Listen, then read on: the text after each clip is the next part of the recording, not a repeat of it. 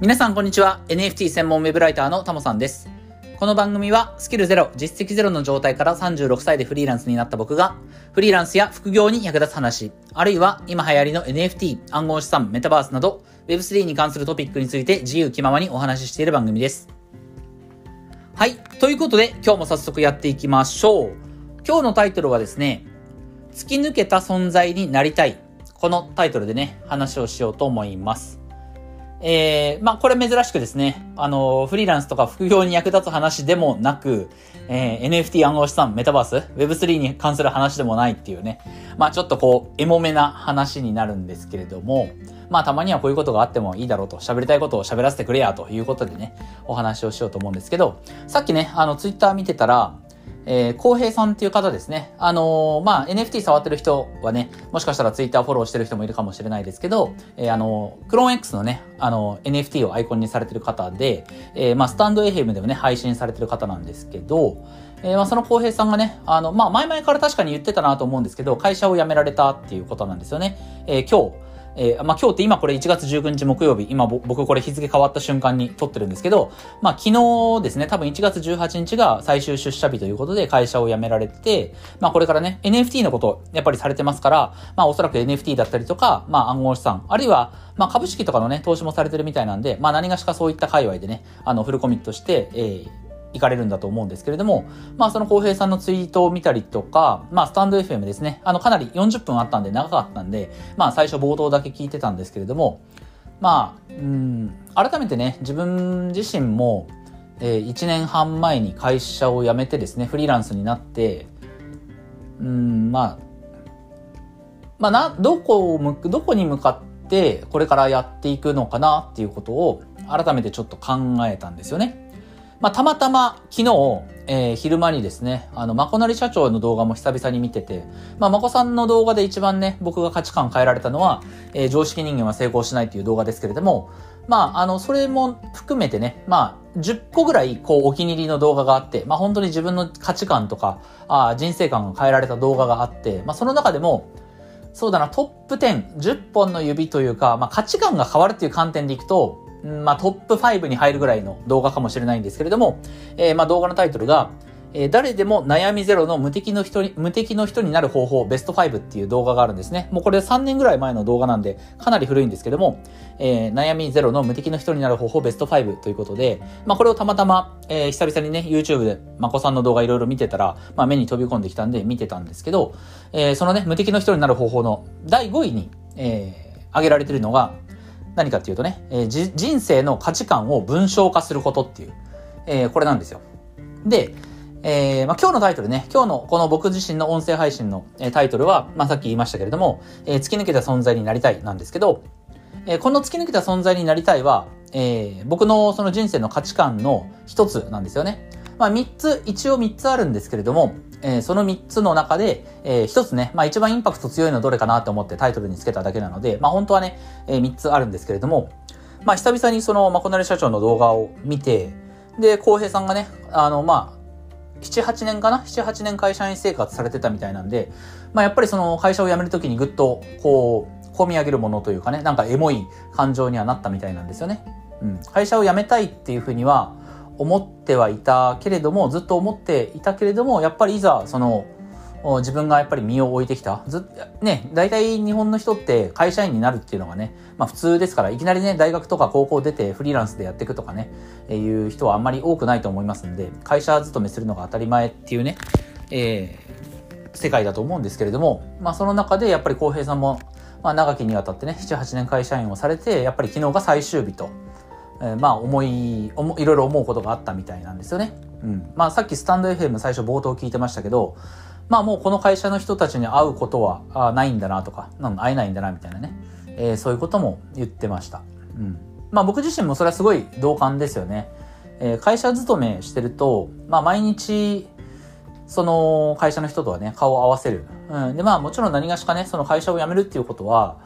うん、何がしかの不満があったりとかね。まあ自分が本当にやりたいことがあるから会社を辞めるっていう前向きな気持ちだけではなくて、当然マイナスな感情っていうのは絶対あるわけですけれども、まあその中にいる人たち、みんながね別に悪い人ではないし、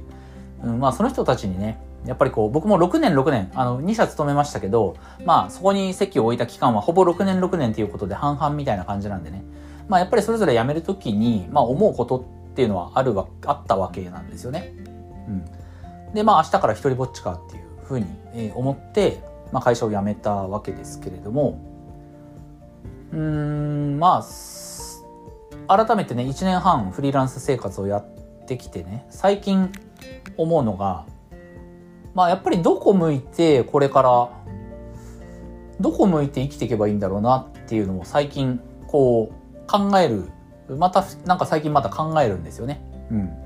まああの本当にお金に切羽詰まってる時っていうのは あの余裕がないので、まあとにかくなんとかこう仕事をしなきゃいけないと。なんか少しでも記事を書いて、僕、まあ、ライターやってますんで、少しでも記事を書いて、少しでも単価がいい仕事を見つけられるように営業もしてっていうことを考えたりするわけですし、まあ、あるいはね、ブログを作って、えーその、自分が動かずとも収入が入ってくる仕組みもちょっと作らなきゃいけないとかね。まあ、一生懸命やるわけですけども、まあ、最近ね、そのイーサリアムの価格が上がってることと、まあ、それよりも何よりも、あの、自分のね、保有してる NFT の価格自体も上がって、まあ、最悪の場合、今手持ちのね、NFT を全部売れば、あまあ、2年ぐらいは働かなくても生活する、できるみたいなね。えー、まあ、もちろんその NFT がハッキングに合うとか、あまあ、NFT の価格がちょっと下がるとかいうことはあるかもしれないですけど、まあ、とは言っても、ね、そういったリスクはあるかもしれないけど、まあ、とりあえず、なんかこう、心の平穏は得られた。うん。明日のご飯が食べられるかどうかの心配はしなくていい、良くなったような気はするし、うん、来、来月、再来月、まあ、あ大丈夫かなっていうことを心配する必要もなくなった。うん。まあ、そ、あとは、ライターとしてもね、こう、割と単価の高い案件をいただくこともできるようになってきて、その NFT、NFT としての貯金ですよね。NFT 貯金みたいなものを当てにする必要もなく、えー、ライターの仕事でね、その日々の生活費ぐらいは賄っていけるかなっていう感じにもなってきたんで、金銭的なね、余裕がちょっと出てくる。余裕は別にないんだけれども、金銭的な心配事がね、なくなってくると、人はやっぱり考えるわけですよ。うん、このまんまでいいのかなみたいな。うん、今どこ向いて歩い、あの、生きてんだろうなみたいなことを考えるわけですよね。で、まあ結婚してたりとか、まあまして子供がいればね、やっぱりその自分の人生の半分以上は多分、ね、あまあ僕も同世代は、あの、子供、お子さんいる人とかもやっぱいるので、えー、まあそういった人たちの話を聞くと、自分の人生の半分がね、まあ子供のため、半分、なんなら半分以上子供のためみたいなね、特にちっちゃい頃はね、っていう話も聞きますけども、今僕はそういった、まあ言うなれば別に守るようなものは特にないので、えー、まあなおのことね、えー、まあ自分一人で、自分の人生なので好きなように生きれるので、まあこれからどうしようみたいなことをやっぱ考えるんですよね。うん。まあその中で考えるっていうのは、これ基本的に僕は悩んでるというか、あの、いい意味で考えてるわけじゃないので、ね、あの、要は余裕が出てきた、あこれからどうしよう、これからどうしようっていう発想なわけですから、これは決して前向きではないと思うんですよ。うん。これからどうしようって迷ってる段階なので、あんまりいい状態ではないなと。うん、これからどうすっかなって最近思ってたんですけど、まあそんな時にですね、まあこなり社長の動画も見て、えー、自分の人生の価値観を文章化することっていう言葉をね、久々に聞いて、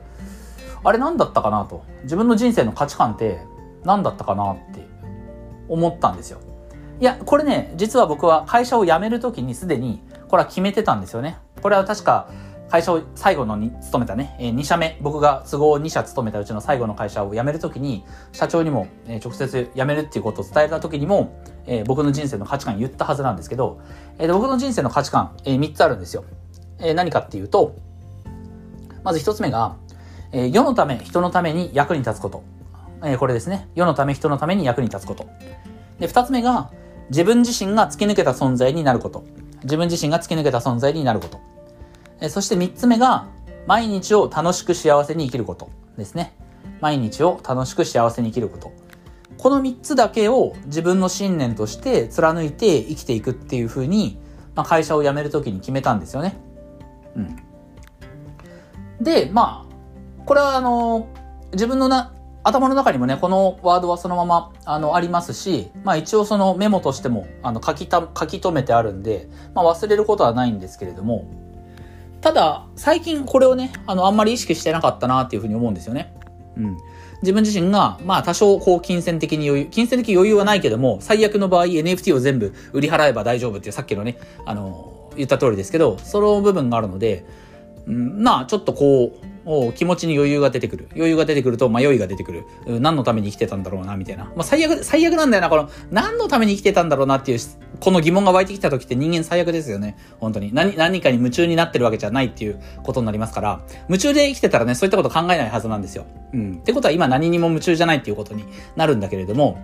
そう、まあまあそういった思いが最近出てきてたんですよね。うん。でもね、なんか、まあ今日何のために喋ってるかっていうとね、本当に、あのー、まあ浩平さんに触発されて自分が思ってることをただただ喋るっていう回なんですけどね。だからまあ、あの最後まで聞きたい人だけ聞いていただけたらいいと思うんですけど。でね、まあ、そうやって迷い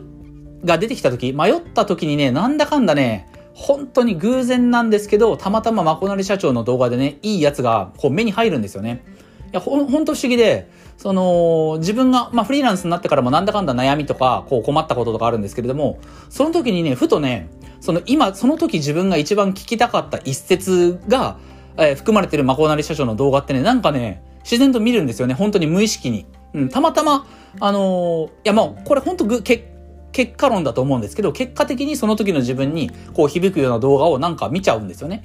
で、今回も、やっぱりそこの、自分自身どこ向いて生きてたんだろうっていうことを改めて考え、最近もやもやっとしてたんですけど、まあ、コナル社長の動画見て、えー、自分の人生の価値観を文章化することっていうのをね、聞いて、ああ、文章化してたなと。改めて思い出したんですよ。さっき言った3つね。世のため、人のために役に立つこと。自分自身が付け抜かた存在になること。毎日楽しく幸せに生きること。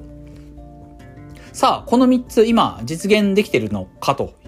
実現できてるというか、これ別に一度実現できればいいっていうことではないので、今の自分はこの3つに果たして該当するのかっていうことを考えたときに、どれも該当してないかもしれないなって思ったんですよね。うん。まず、まずね、あの3つ目の毎日を楽しく幸せに生きること。これはね、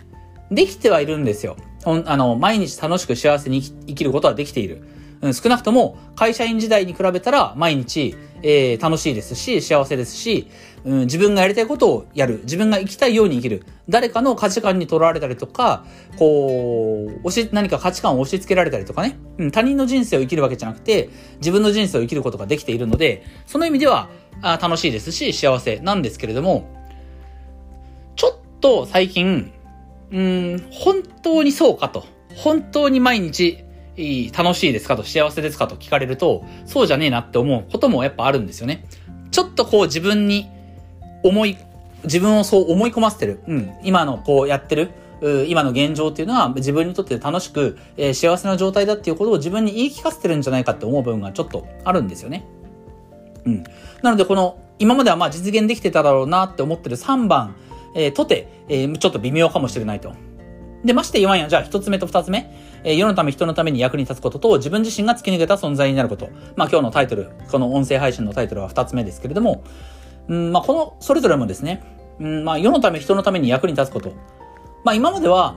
会社員っていう生き方はね、あの、これはもうはっきり言いますけど、会社員の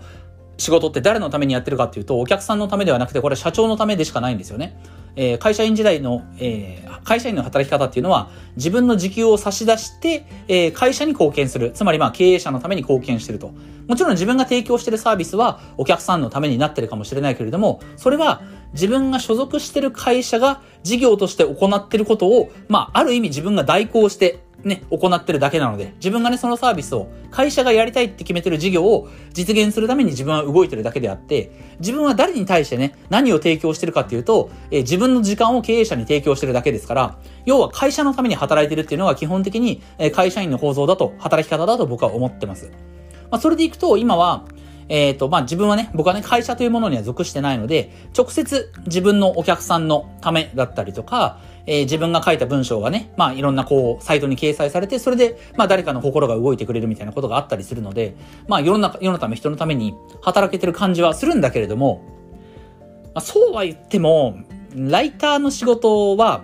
うん、もちろんね、その、最終的にこう、メディアに掲載されていろんな人の目につくんだけれども、やっぱりこう、誰のために働いてるかっていうと、クライアントさんのために働いてるっていう感じが強いんですよね。いや、もちろん、それは働きますよ。クライアント、ね、せっかくお仕事いただいてるし、いろんな、あの、いい経験も積ませていただいてるので、全力でやるんですけれども、ここは数の問題なんですよね。もちろん、あの、一人のライターが、20のクライアントと同時にね、仕事を並行してやれるっていうのはまあまあそうそうないわけでね、20とか30ね。えー、僕、同時にクライアントさん抱え、あのね、お仕事いただいてたので、一番そのクライアントさんの数が多かった時って多分5件ぐらいなんですよね。5案件というか、えー、クライアント A さん、B さん、C さん、D さん、E さんと、あの、5、5、まあ5名というか、5企業というかね、うん、5社というか、えー、5つのクライアントさんから同時に、えー、仕事をいただいて並行してやってた時期ありますけども、えー、これがね、10、10社とか、えー、20社同時に、えー、仕事をいただいて並行して走っていく。これはまあ無理なわけですよ。うん。なので、えー、実際問題、ライターとして仕事をやってる以上は、自分がその、なんだろう、自分が実感できるレベルでね、この人に価値提供してるんだ、この人のために働いてるんだっていうふうに思える対象っていうのは、ライターっていう仕事をしてる以上は、要はマックス5人ぐらい、まあ 5, 5社ぐらいしかないわけですよ。うん。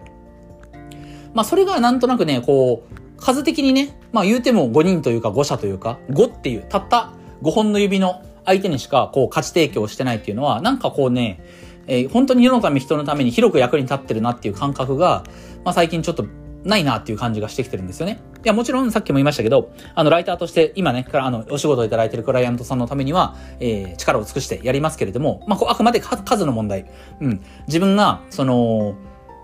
なんだろうな、自分が直接、うん、いや、本当に自分のがサービスを作ったりとかして、えそれを直接販売するとなれば、これはもう、あの、直接お客さんに、えー、届く。まあ、要は C 向けのサービスを作るということになりますから、ね、コンシューマー向けのサービスを作るっていうことになれば、お客さんと直接繋がって、えー、そのお客さんがね、例えば500人のお客さんが集まったとしたらば、まあ、少なくとも500人の人に直接価値提供できるっていうことになりますよね。うん。自分が商品を販売する。お客さんが500人集まって500人が買ってくれた。そしたら、500人に対して、まあ、こう、僕は、あの、貢献したっていうことになるんですけれども、やっぱりこう、クライアントワークでやってる以上は、ね、そのクライアントさんに価値提供してるっていういうこと。うん。僕の場合、今だと、えっ、ー、と、今は、クライアントさん、どんだけかな ?3 かな ?4 かな？うん。えー、要は3人とか4人ぐらいにしか、こう、価値提供ができないという状態数の問題数の問題で言えば、まあ、片手で収まるぐらいなので、なんかちょっとこう、寂しいなっていう気持ちがあるんですよね。本当に、こう、世のために、人のためには役に立ってるけど、なんか世の中に広く役に立ってる感が最近感じられないなっていうふうに思ってたりします。うん。で、あとは2番目ですよね。今日タイトルにも持ってきましたけども、自分自身が突き抜けた、突き抜けた存在になること。いやー、どうなんだろうなって思うんですよね。突き抜けてるか。いや、もうもちろんね、その Web3、今からこの Web3 という産業にね、携わってて、えー、NFT とか暗号資産とか触って、えー、それに関する文章が書けると。しかも NFT だけじゃなくて、まあブロックチェーンのこととか暗号資産のこととか、広くいろんなことを扱えるっていうね、そのスキルも身についたと。まあ、客観的に見て、まあ、これ以前もお話ししましたけど、えー、まあ、ライターとして100人に1人の人材に仮に慣れてたとすれば、まあ、NFT を触ってる時点でね、まあ、一応、1万人に1人の人材に慣れてる。ほぼほぼ慣れてるとイコールのような感じなので、まあ、100×1 万で、まあ、100万人に1人の人材には慣れてるはずだと。NFT 専門ウェブライターとしてこういうふうに活動できる人っていうのは今日本に100万人に1人しかいないわけですから、まあ、その意味では突き抜けてるのかもしれない。うん、突き抜けてるかもしれないけれども、いや、でもね、やっぱこの界隈見てると、ね、NFT 触ってる人わかると思いますけど、すごい人いっぱいいるじゃないですか。まあもちろんね、これはその SNS を見て、なんかこう、上を見ればキリがないっていう話なんでね、あんまりこう、上を見て、見すぎるのも良くないのかもしれないけれども、いや、そうは言ってもね、うん、あの、個人で活動されてる方も、企業で、えー、されてる方もね、要はまあ、えー、ロード、CNP のね、ファウンダーのロードさんですよ、マーケターの池早さんですよね、LLAC ファウンダーの周平さんですよ。まあ、要は、僕らの一番こう、近いところにいて一番すごい人ってそういった人たちですけど、まあ、それ以外もね、その、忍者 DAO の、えー、コあの、コアメンバーの方だったりとか、いろいろいるわけですよね。あの、他の NFT プロジェクトのファウンダーの方とか、えー、コアでやってる方とか、いろいろいるわけですよね。うん。そういった人たちを見てると、やっぱりすごいなって思っちゃいますよね。うん。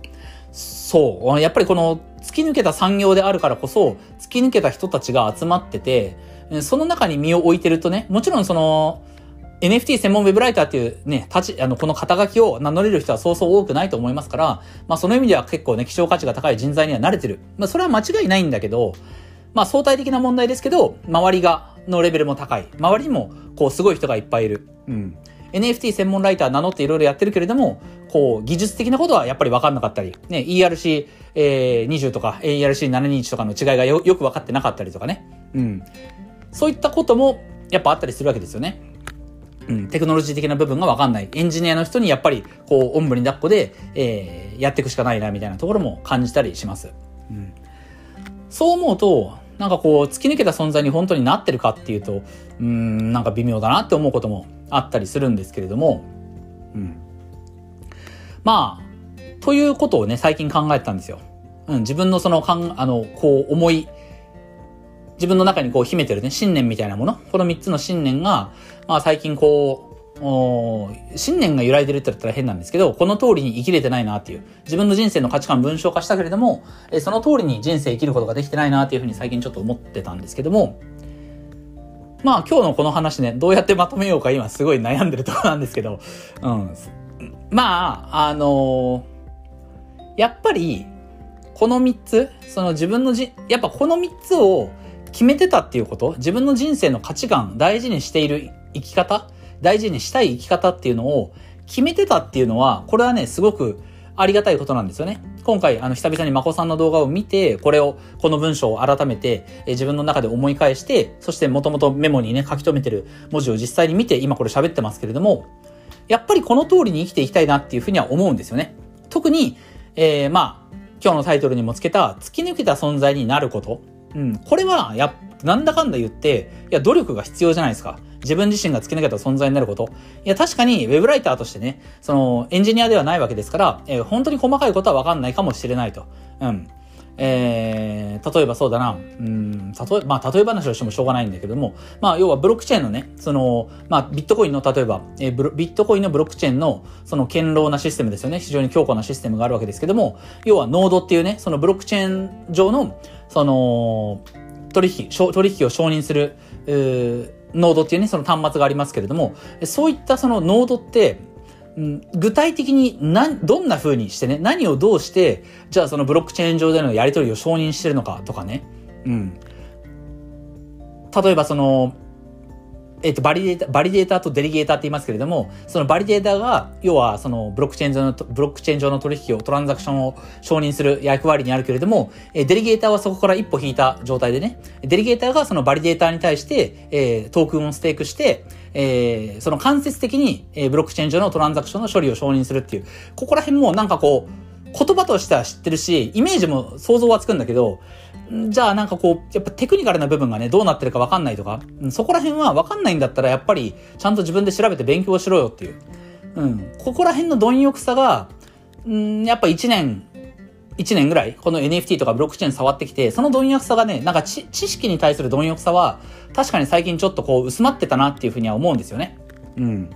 あの、イーサリアムのアップデート昨年ありましたけれども、やっぱりそのアップデート、まあもうすぐあの、2月にね、上海っていう次のアップデートありますけれども、やっぱりそのブロックチェーンのアップデート、特にイーサリアムみたいなね、大きなブロックチェーンで、あの、アップデートがあるっていう時に、じゃあ本当に具体的にどういうことが変わったのか。うん。なんかポリゴンもね、最近その、えー、何か、何だったかなマジでポリゴンに関してはちょっと名前見ただけで、えー、具体的にどうなったかっていうことをちょっと思い出せてないんですけど、えー、ポリゴンにも何か動きがありましたよね。うん。そういったところをこう、中途半端に、技術的なところを中途半端な理解で終わらせるんじゃなくて、なんかこう、もうちょっとこう、まあ言うたらアカデミックな、ね。僕はもともとアカデミックなことが好きなので、えそういったアカデミックな要素をちゃんと突き詰めて学習していく。うん。そのライターとしてのスキルというよりかは、このブロックチェーン界隈を生きる上でのね、あの、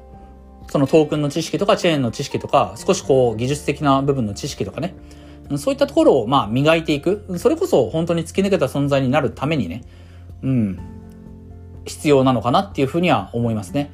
もちろんこれは、その、そこの部分を突き抜けたからといってね、知識的なこととか技術的なことを突き抜けた突き抜けたからといって、ライターとしての収入が増えるかとか、あの、ブロ、まあこれからブログを書いていったとしてもね、ブロガーとしてのあの収入が増えるかって言ったらそんなことはないと思うんだけれども、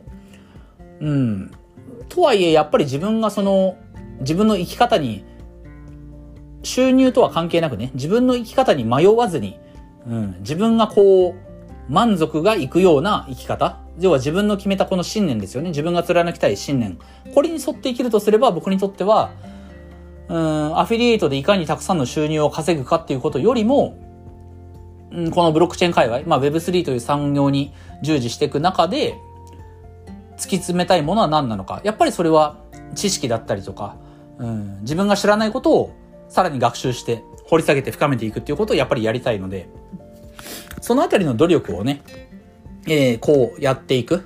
ことはちょっと改めて、この心に決めて、えやっていきたいかなというふうに、え思いますね。うん。で、まあ、それが、結局そのことを通じてね、あの、今、そういった技術的な部分を要求される、クライアントさん、そういったことを求めてく、あの、そういったことを記事にしてくださいねっていうクライアントさんもいてくださったりするので、まあそこでやっぱり、ね、普通はそのライターはね、ライターとしてのスキルだったりとかを磨くことの方が大事だったりしますけれども、えー、たまたまね、僕の場合、その技術的な部分に、えー、熟達していけば、していくほど、こう、評価が得られそうなクライアントさんもいたりするので、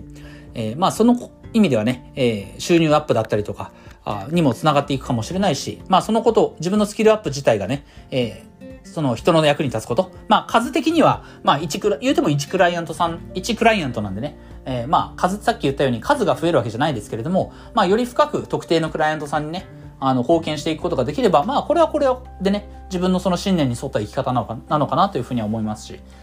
まあ、この一つ目と二つ目、あの、役に立つことと突き抜けた存在になることが実現していけば、まあ、毎日楽しく、も、もうちょい楽しくなるんじゃないかなというふうには思ってますんで、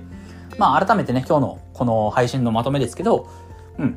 明日からまた、あこの信念に沿って生きていくということを心に決めたということで、えこんなもんでね、終わりたいかなというふうに思います。まあ、あのー、皆さんもね、まあ、特にその、まあ会社勤めしてる人もそうだと思いますし、いや、まあみんなそうだな。みんなそうだと思うんですよ。その悩み。いや、本当まこさんのタイトルこれすごいですね。誰でも悩みゼロの無敵の人になる方法。うん。本当にね、この、自分の価値観文章化してなかったら、まあ、やっぱり軸がないですから、悩みますよね。悩んで、えー、結局ゴールに行き着かないと。どこにも、こう、出口が見つからないということになると思うんですけど、まさにね、この動画の、まこなり社長の動画の通り、悩みゼロの無敵の人になるには、やっぱりまずね、えー、この自分の価値観、人生の価値観っていうのは文章化しておく必要はあるんじゃないかなっていうふうには思います。はい。ということで今日はね、自分がこう最近、なんとなく思い、悩んでいたっていうことから、えー、まあ、まこさんの動画をね、見て気づいたこと、そして改めて自分の信念を振り返って、えー、明日からまたね、その通りに、それに従って生きていきたいなっていうことを、えー、まあ、心に誓うと。誓う、心に誓うってちょっと大げさですけど、まあ、そういうふうにね、やっていきたいかなというふうに思ったという話でした。はい。まあ、たまにはね、こういう、こういったことがあってもいいんじゃないでしょうかと。あの、浩平さんのね、ラジオとかツイッターにちょっとね、あの、触発されて、ちょっとエモい話をね、してみたいなというふうに思いました。はい、えー、ということでね、えー、こういった音声以外にも Twitter やノートでも役に立つ情報を発信してますので、ぜひフォローよろしくお願いします。ではまた次回の放送でお会いしましょう。たもでした。